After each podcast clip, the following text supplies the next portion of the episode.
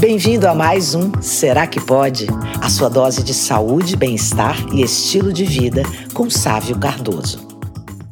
Olá, pessoal, estamos de volta para mais um episódio. Vocês sabem que o nosso podcast esse mês é um patrocínio da Merino, que oferece o melhor da alfaiataria com peças produzidas com controle rigorosíssimo de qualidade, utilizando sempre os melhores forros, acabamentos de alto padrão. Eles só usam tecidos premium, tudo isso sobre medida e eles têm também um atendimento super diferenciado. Vale a pena conferir o perfil deles no Instagram, que é o arroba. E lembrando que a alfaiataria, fiquem atentos, não é tudo igual.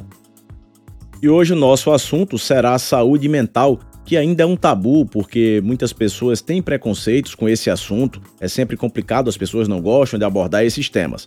Alguns chegam a pensar que quem não tem saúde mental vai ser rotulado como louco, como um doente psiquiátrico, mas os demais que não chegam a desenvolver doenças diagnosticadas propriamente ditas, esses vão ser considerados como, entre aspas, normais. Mas esse termina, na verdade, sendo um pensamento muito simplista. Para a maioria das pessoas, não é fácil abordar realmente assuntos relacionados às suas emoções, seus sentimentos. Eles acham vergonhoso. Essa visão precisa mudar, porque manutenção da saúde mental passa a ser uma necessidade. Assim como o nosso corpo físico adoece, a nossa mente também pode adoecer.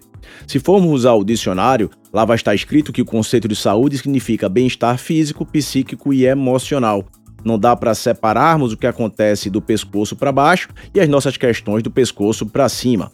Desequilíbrios emocionais interferem na nossa saúde corporal, assim como problemas com o nosso organismo podem também desencadear questões mais emocionais. Precisamos então enxergar a nossa saúde, o nosso corpo, a partir de um conceito mais integrado, um conceito mais único. Nós vivemos no que hoje se chama um mundo VUCA, sigla em inglês para resumir um mundo volátil, incerto, complexo e ambíguo. Sofremos de um imediatismo incrível onde tudo precisa acontecer com muita velocidade para ontem, numa demanda incrível de trabalho e problemas que chegam de forma exponencial, enquanto a nossa capacidade de resolução permanece sempre caminhando de uma maneira linear. Nosso dia permanece tendo 24 horas, mas tem sido pouco, parece. E mesmo que tivéssemos 36 horas no nosso dia, também parece que não seria suficiente para que a gente desse conta de tanta demanda, de tantos afazeres. Ou seja, o mundo moderno nos trouxe muitas e muitas facilidades, realmente é inegável, mas também balançou o nosso lado emocional, nos desequilibrou emocionalmente falando. O Brasil é o país com a maior taxa de pessoas com transtornos de ansiedade no mundo e o quinto em casos de depressão. Segundo a OMS, 9,3% dos brasileiros chegam a sofrer de transtorno de ansiedade e a depressão chega a atingir quase 6% da população. Agora, se nós formos contabilizar aqueles casos de ansiedade mais leves, esses números obviamente chegam a ser surpreendentes. Como terminam sendo comuns sintomas como insônia, irritabilidade, dificuldade de concentração, uma preocupação excessiva, imagine o quanto isso não nos atrapalha na nossa rotina de trabalho e até na nossa convivência com os nossos familiares. Mas isso tudo é tão comum que parece até que nos dias de hoje quem não anda estressado e ansioso é que destoa do comportamento mais comum da população.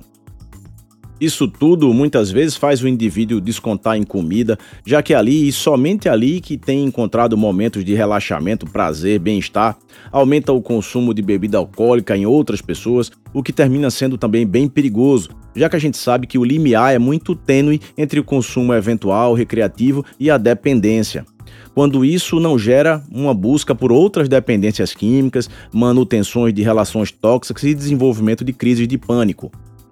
Não dá para vivermos com essa corda esticada o tempo todo, porque ela vai terminar rompendo bem mais facilmente. A estabilidade emocional é de extrema importância para a manutenção da nossa saúde como um todo. É comum nós somatizarmos problemas, transferirmos para o nosso metabolismo, profissionamento dos nossos órgãos e dos nossos sistemas, problemas de questões psíquicas.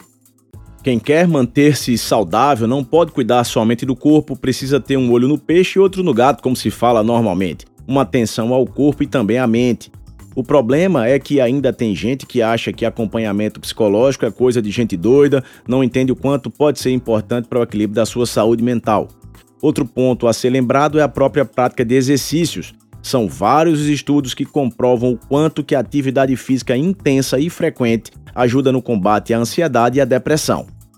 Então fique de olho no seu comportamento emocional, é importante ficar de olho nisso. Faça uma análise, uma reflexão e se por acaso encontrar qualquer sinal de desconforto do seu comportamento psíquico, mesmo que ainda não seja algo para você significativo, busque ajuda, converse com pessoas mais próximas, não guarde essa situação para você mesmo que ainda pareça algo muito leve, muito inicial. E claro, o ideal é que você busque uma ajuda profissional.